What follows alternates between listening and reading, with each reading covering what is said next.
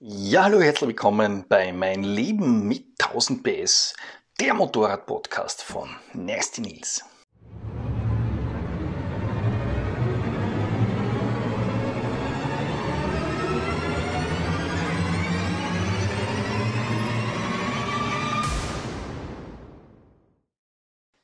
Und diese Folge ist, worauf achten Profis beim Motorradtesten.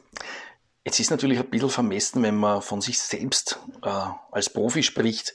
Ja, es ist halt mein Job und es ist meine Profession. Ich mache das jetzt seit 18 Jahren, Motorräder testen.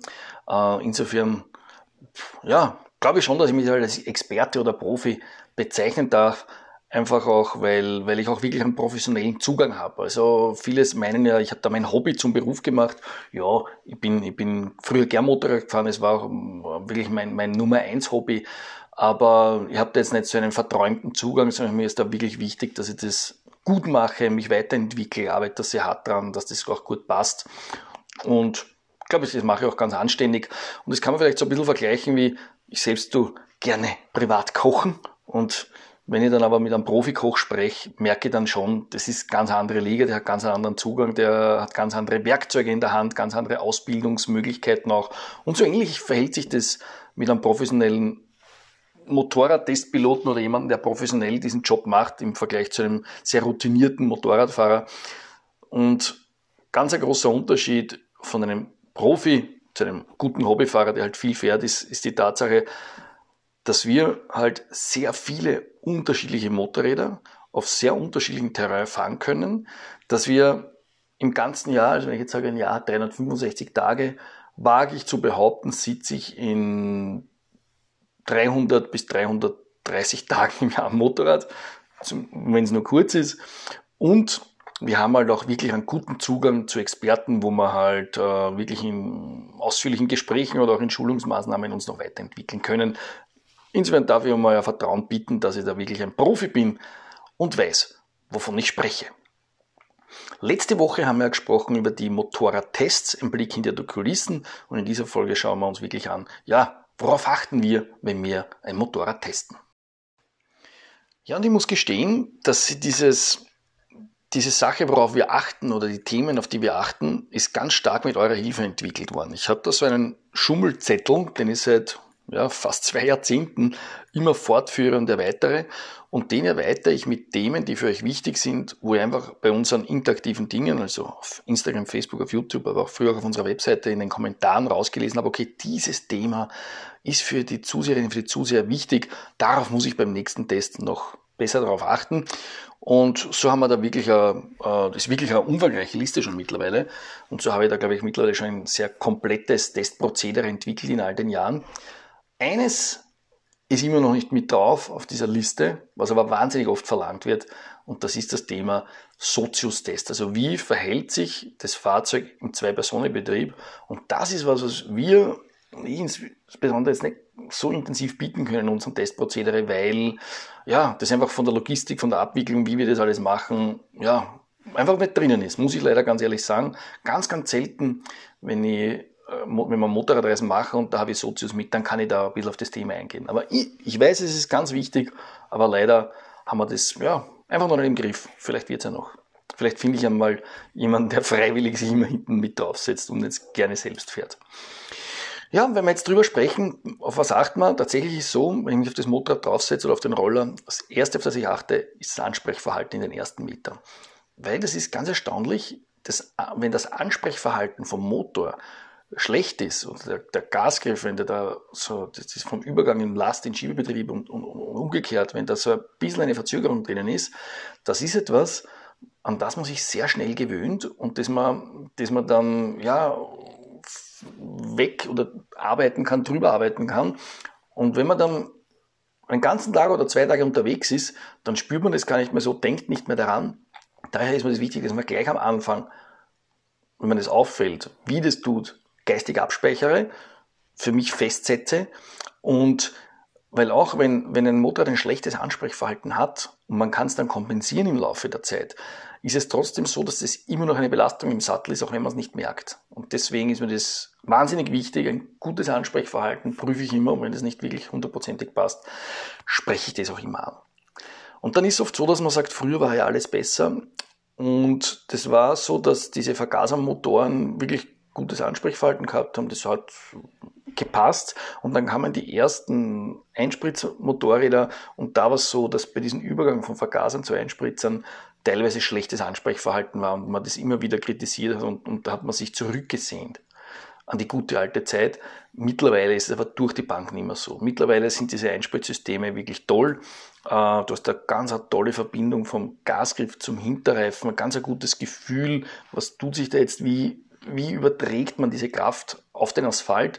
Und vor allem der Vorteil von diesen modernen Einspritzanlagen ist ja, dass du dass diese Einspritzanlage die, die, die, oder der Bordcomputer ja alle Rahmenbedingungen mit berücksichtigt. Das heißt, die Temperatur, den Luftdruck, das heißt, ist man am Pass oben oder ist man im Tal unten, äh, ist, die, ist der Motor kalt, ist der Motor warm, in welchen Gang fährt man.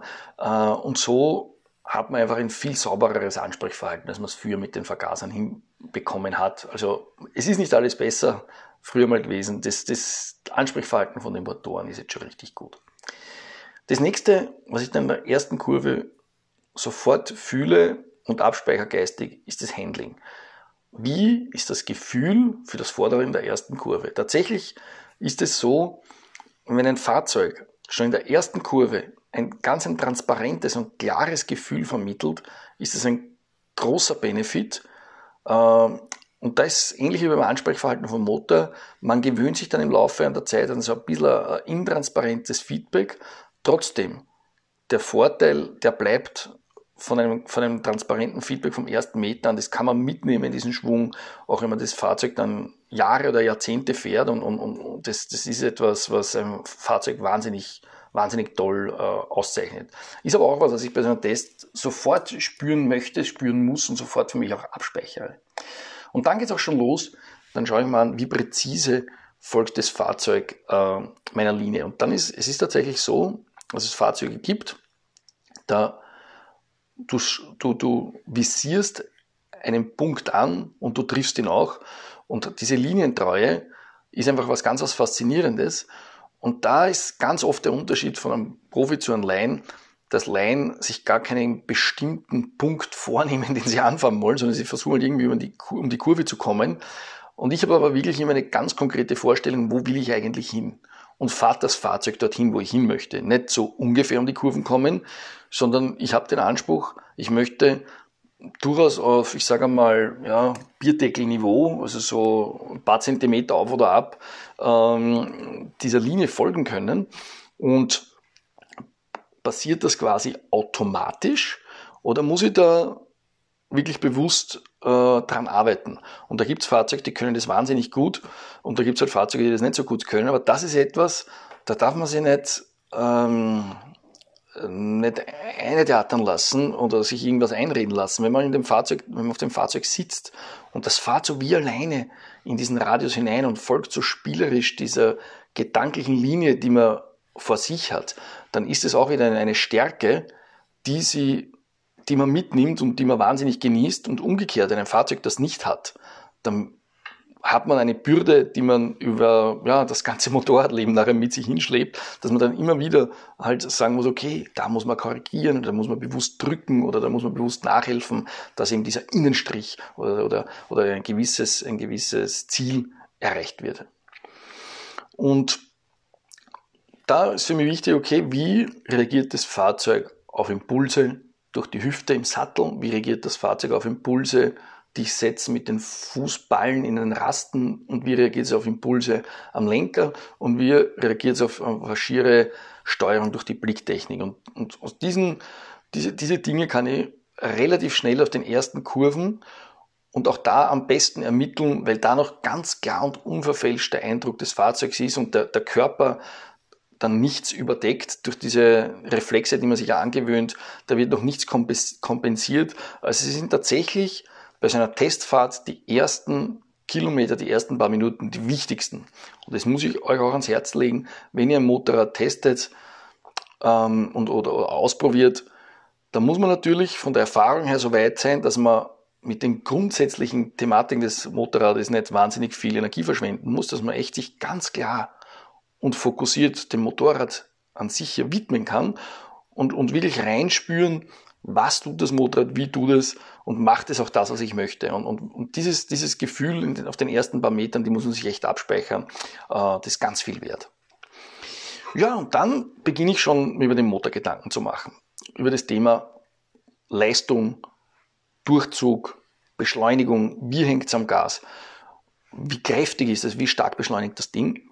Und da ist ganz, ganz wichtig, da braucht man wieder Erfahrung, da muss man viele Motorräder gefahren sein, muss sich da ein bisschen einlesen in die Thematik. Oft ist es so, dass die Leistungscharakteristik im Sattel viel prägnanter spürbar ist als die Leistung an sich.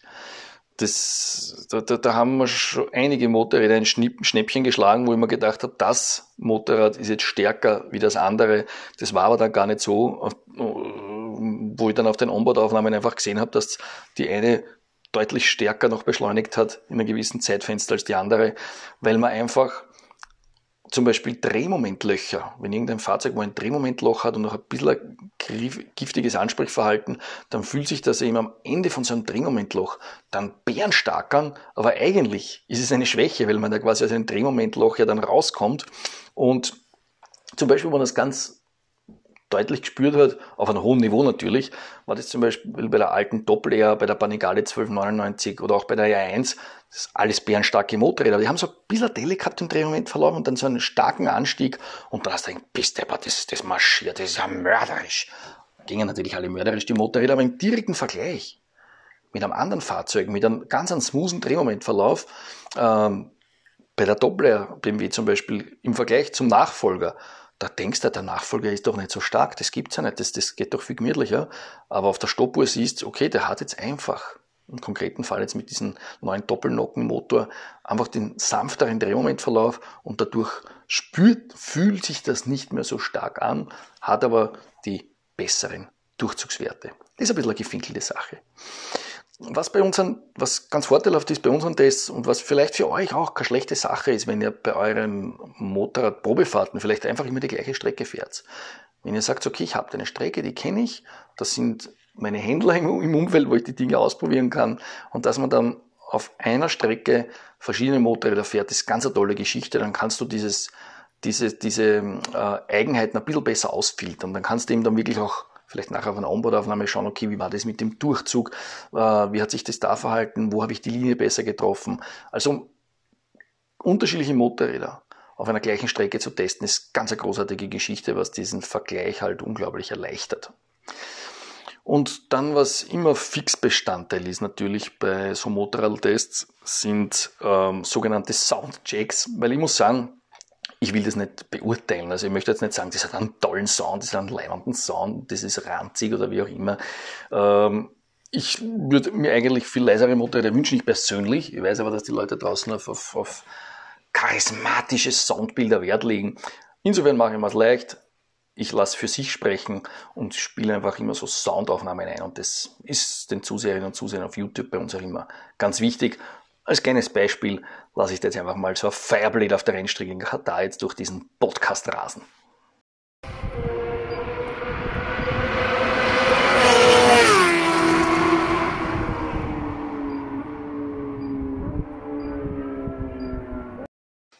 Ja, und als nächstes beginne ich dann, mich mit dem Thema Handling ähm, ein bisschen zu beschäftigen, aber in den Wechselkurven. Also, weil da beim Handling in den Wechselkurven kommt so dieses, diese Leichtigkeit so ein bisschen ins Spiel oder eben nicht, oder die Schwerfälligkeit.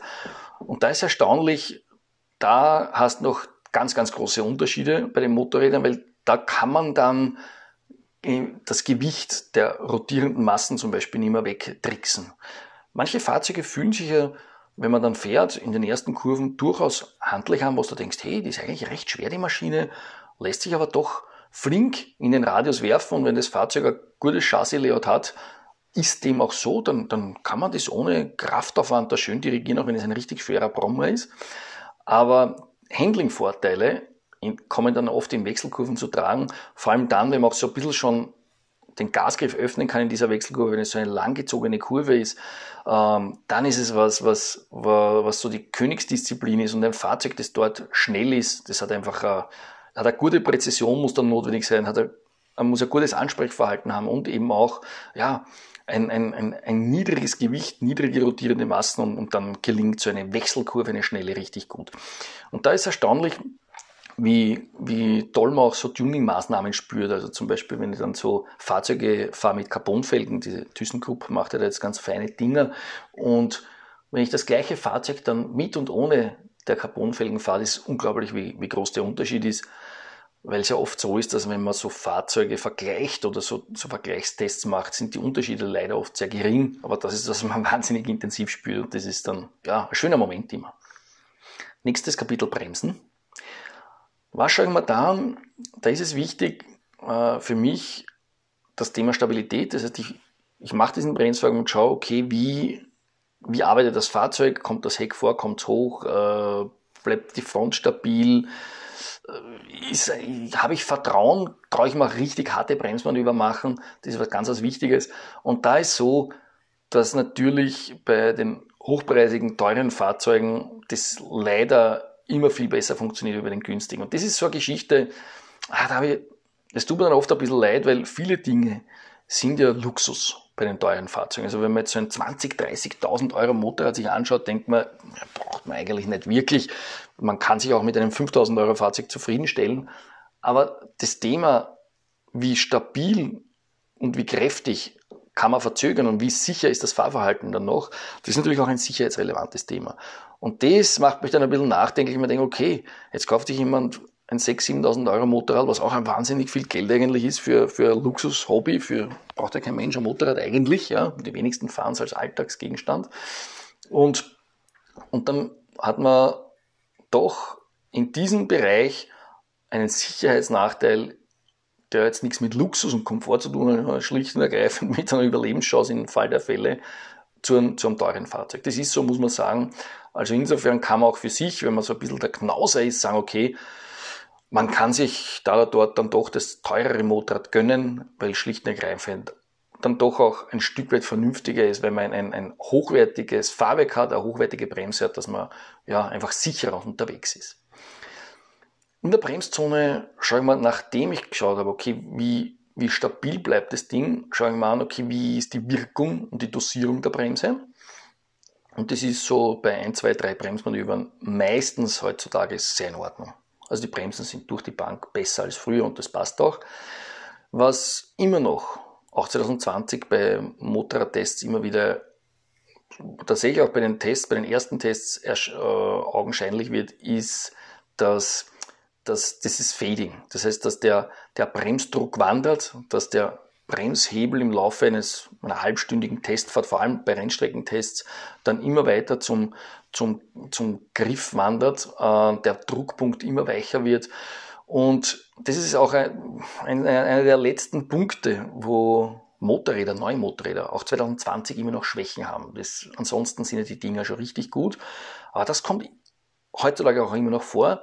Und das wird für die Hersteller auch deswegen schwieriger geworden durch das ABS, weil durch die ABS-Systeme ist einerseits immer wahnsinnig gute Modulationstechnik notwendig, eine gute Sensortechnik und eben auch, äh, man hat viel, nicht viel, aber doch deutlich längere Leitungen im System und wenn da eben die Leitungen nicht so hochwertig sind und das sind einfach mehr Bauteile in dem System, die Temperaturschwankungen ja, unterlegen sind, dann ist es so, dass das, äh, ja, das halt einfach schwieriger stabil zu halten ist als bei einem Fahrzeug ohne ABS-System, einfach mit einer Leitung runter zur Bremse. Da kann nicht so viel sich ausdehnen, wenn das warm wird. Beispiele zwei, also zum Beispiel die letzte Fireblade, nicht die aktuelle, sondern das Vorgängermodell, war durchaus so, dass das auf der Rennstrecke bei einem 20-Minuten-Turn mies war, dass dann die, die, der Bremsdruck gewandert hat. Auch aber die, die alte, die Doppel-R, die BMW, da war es erstaunlich, da bin ich einige gefahren, wo es funktioniert hat und dann andere bin ich gefahren, wo es auf der Rennstrecke echt nicht in Ordnung war. In Katar oder am Slowakien, wo lange Start-Zielgeraden waren, wo du dann nach ein paar Bremsmanövern richtig den Hebel in der Hand gehabt hast, weil, weil der, der Druckpunkt so weich worden ist. Und dann ist so ein, so, einen, so ein Ritual, das ich dann gerne mache, ein Zyklus. Das heißt, beschleunigen, schalten, dann bremsen, einlenken, rausbeschleunigen. Und in diesem, in diesem, in so einem Zyklus achte ich dann ganz bewusst auf, auf das Zusammenspiel von Mensch und Maschine und Asphalt. Also ich, ich verzögere dann das Fahrzeug, wie, wie tut der Motor, wie tut die Anti-Hopping-Kupplung, wie tut die Motorbremse, wie viel Unruhe kommt da ins Fahrwerk rein, da höre ich so richtig und spüre ich so richtig ins Fahrzeug rein. Und dieses ganze Ding, das ist in den letzten Jahren ein echter Genuss geworden. Also da muss man sagen, ein, ein Hoch auf die Elektronik. Also da sind jetzt auch so, so ganz radikale Fahrzeuge, machen das jetzt schon so gut, dass es eben möglich auch wird, dass man radikale Fahrzeuge nicht nur mehr den Mega-Experten empfiehlt. Das, das ist wirklich ein Genuss mit so einem aktuellen Fahrzeug, wo elektronische Motorbremsregelung drin ist, äh, Anti-Hoppe-Kupplung drin ist, äh, im also Reitbeweihersystem drin ist. Da, das ist ein Genuss. Also da fährst du in diesen, da fährst selbst mit dem ersten Gang in so eine Kurven rein, da stempelt nichts, da ruckelt nichts. Und ich muss sagen, da vermisse ich jetzt nicht die guten alten Zeiten, wo dann irgendwie so spotzt und plotzt und ruckelt, sondern da genieße ich einfach diese sterile Perfektion, die man dann einfach nutzen kann, um die Kurven zu genießen, um ein bisschen flinker vielleicht auch durch die eine oder andere Kurve zu fahren. Das ist ganz was Großartiges.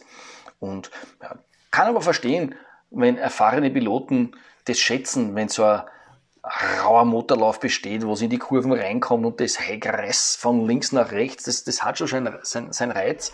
Aber bei einer Testfahrt äh, muss ich, muss ich so, so Schwächen unbedingt ansprechen, weil vor allem für Einsteiger ist es, wäre das eine, eine wahnsinnige Peinigung, wenn so, ein, wenn so ein Motor in der Bremszone so Unruhe reinbringt. Das ist ganz was Grausliches für einen Einsteiger. Aber ja, zum Glück gibt es ja viele unterschiedliche Modelle, unterschiedliche äh, Geschmäcker. Mir ist nur wichtig, dass ich es anspreche in den Tests, dass dann jeder für sich entscheiden kann. Und dann, wenn ich so einen Test mache, und das ist auch ein Tipp an euch, ähm, wenn ihr unterwegs seid bei der Probefahrt beim Händler, bleibt stehen und macht euch Notizen, weil, wie gesagt, ich habe es jetzt schon zweimal erwähnt, aber ich, ich möchte es nochmal erwähnen, man gewöhnt sich leider, oder der Körper, nicht leider zum Glück, schafft es, äh, irgendwie Schwächen auszubügeln. Ihr kennt es vielleicht, ihr habt so eine Verletzung gehabt, äh, keine Ahnung, im Knie oder im Knöchel, dann gewöhnt sich der Körper einen, einen Schongang an, eine Schonhaltung. Ähm, das funktioniert dann auch eine Zeit lang, nur irgendwann tut dann auf der anderen Seite beim anderen Fuß die Hüfte weh, weil man dann immer falsch geht. Und ähnlich ist es beim Motorradfahren. Man, man kalmiert dann Schwächen vom Fahrzeug, indem man andere Dinge dann falsch macht und macht sich so das Fahren insgesamt unnötig schwerer und muss unnötig viel Energie für nutzlose Dinge verschwenden. Also macht sich die Notizen, was passt, wo nicht im Laufe des Tages und macht sich auch gerne Notizen, was wo passt, dass man das dann am Ende des Tages nicht vergisst und, und ja, für sich dann auch einfacher Revue passieren lassen kann. Dann habe ich im Laufe so einem Test diese, das kleine Einmaleins im Wesentlichen durch, dann fange ich so mit den Alltagsdingen an, zum Beispiel Windschutz, Vibrationen, Geräuschniveau, aber auch Thema Hitzeentwicklung ist ganz wichtig in der Stadt. Da ist mal passiert einmal, ich kann mich erinnern, beim Test mit der, ich glaube, das war die 1299er Panigale von Ducati, die bin ich gefahren und, und immer in einem flüssigen Gelände, Rennstrecke und auch Landstraße immer schnell unterwegs. Ah, und es war alles wunderbar. Und als ich dann das erste Mal in der Stadt gefahren bin, ein paar Monate später, habe ich gedacht, das ist ja Wahnsinn, das kannst du nicht empfehlen. Das ist ja der komplette Eierkocher, die werden ja richtig gegrillt da unten, du kannst dann wieder Kinder zeugen nachher. Aber es ist mir beim ersten Test tatsächlich nicht aufgefallen. Also es ist natürlich wichtig, bei so einer Testfahrt nicht nur äh, so High-Speed-Dinge zu testen, sondern auch den Alltag auszuprobieren. Wie verhält sich das Bike bei niedrigen Geschwindigkeiten? Auch ein anderes Aha-Erlebnis war diese BMW A90 Racer. Die hat mir wahnsinnig getaugt, diese Maschine. Ganz ein charismatisches Ding. Und der Kollege der Zonko hat dann gewimmert, der hat gemeint, das ist äh, echt unangenehm gewesen, habe ich überhaupt nicht nachvollziehen können.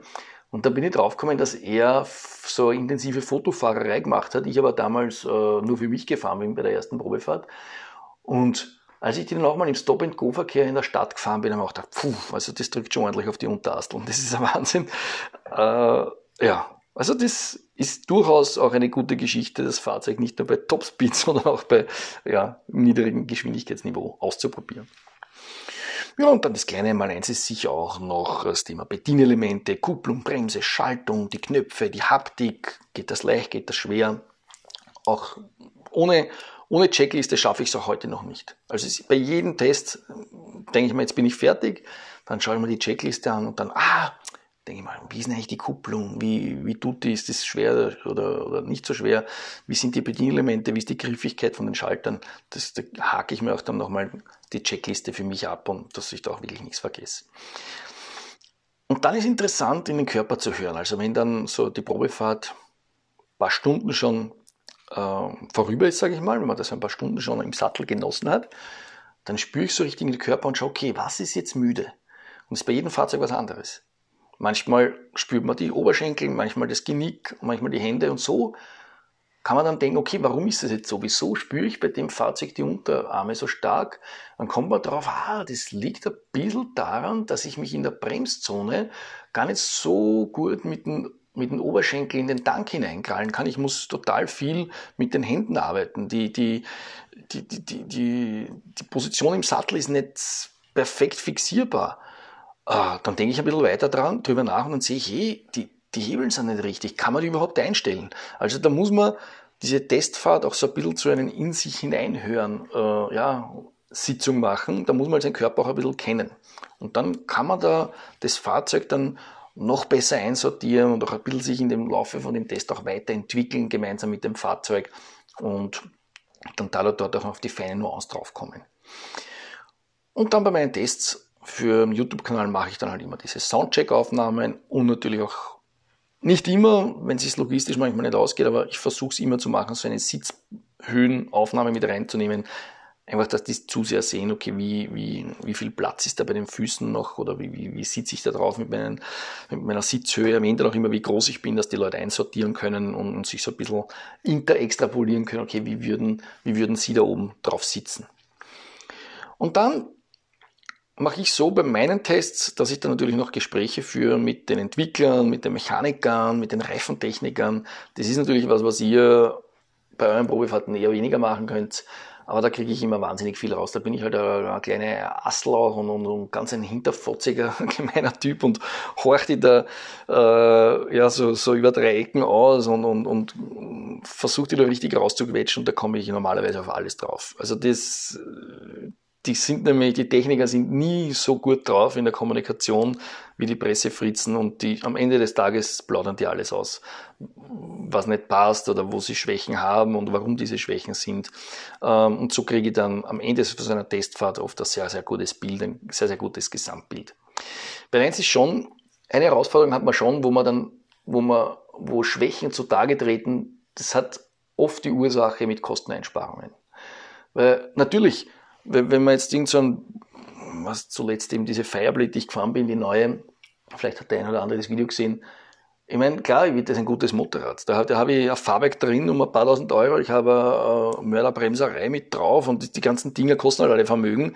Dann ist es natürlich relativ leicht, dass das auch gut funktioniert, weil die halt ähm, ja einfach feine Ingredienzien eingebaut haben. Aber wenn, wenn Hersteller im, im Kostendruck total im Auge haben. Und wenn da gerade im Konzern irgendwie so ein neuer Top-Manager mit am Start ist, der sagt, so, fürs nächste Modellgeneration will ich den Deckungsbeitrag um 3,7 Prozent erhöhen und wir müssen jetzt einfach quer durch die Bank bei allen Komponenten um einen gewissen Prozentsatz reduzieren.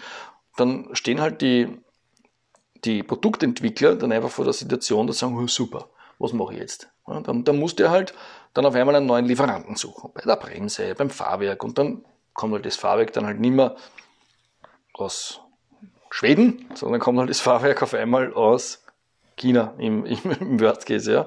Was jetzt nur, ja, was, was jetzt gar nicht nur ein Synonym ist, sondern es hat sich halt die chinesische Produktion auf echte große Massenfertigung spezialisiert. Du hast halt dort immer die sind halt wahnsinnig gut in, in großen Fallzahlen, richtig große Stückzahlen rauszuhämmern.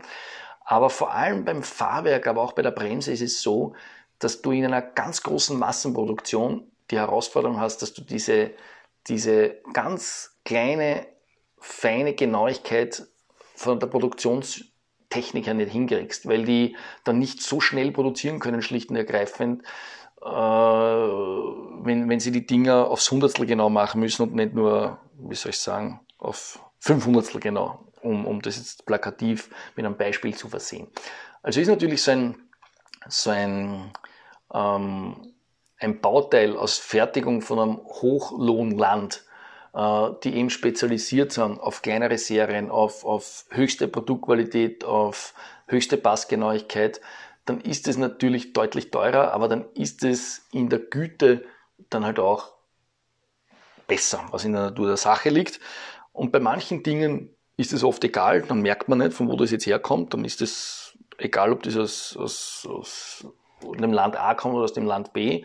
Aber gerade bei Fahrwerk und Bremse ist es so, dass man es dann manchmal, manchmal oft, fast immer merkt, ob da jetzt gespart worden ist oder ob da sich die Techniker durchgesetzt haben in der Diskussion bei den einzelnen Konzernen und die Techniker gesagt haben, du auf dieses Baby von mir, das ich da entwickelt habe, da kommt die geile Bremsen drauf oder das geile Fahrwerk und das muss da rein und passt und dann ist es auch dann im Testbericht dann oft so, dass man dann ja einfach nur noch lobhudeln kann, weil es ein richtig geiles Ding ist. Und nächste große Herausforderung im Moment, auf die man richtig aufpassen muss, ist, ja, wie haben die Hersteller es geschafft, diese aktuellen Abgasvorschriften zu erfüllen? Ist das Fahrzeug jetzt unangenehm worden vom, vom Gewicht her? Ist das Fahrzeug beim Ansprechverhalten noch gut? Das ist durchaus was, was in den nächsten Jahren wieder schwieriger wird, weil wir haben ja durch die elektronischen Gasgriffsysteme jetzt schon sehr, sehr gutes Ansprechverhalten, aber mit den schärferen Abgasvorschriften wird es wieder eine größere Herausforderung. Es könnte bei den nächsten Fahrzeuggenerationen wirklich wieder ein Thema sein, wo man sich vermehrt darauf konzentrieren muss. Ja, jetzt hoffe ich, dass ich mit dem Podcast ja, euch ein bisschen so Inspirationsquelle geben habe können, dass ihr bei eurer Probefahrt vielleicht ein bisschen analytischer rangehen könnt und da dort ja, dann euch noch leichter tut, dann das richtige Baby für euch zu kaufen.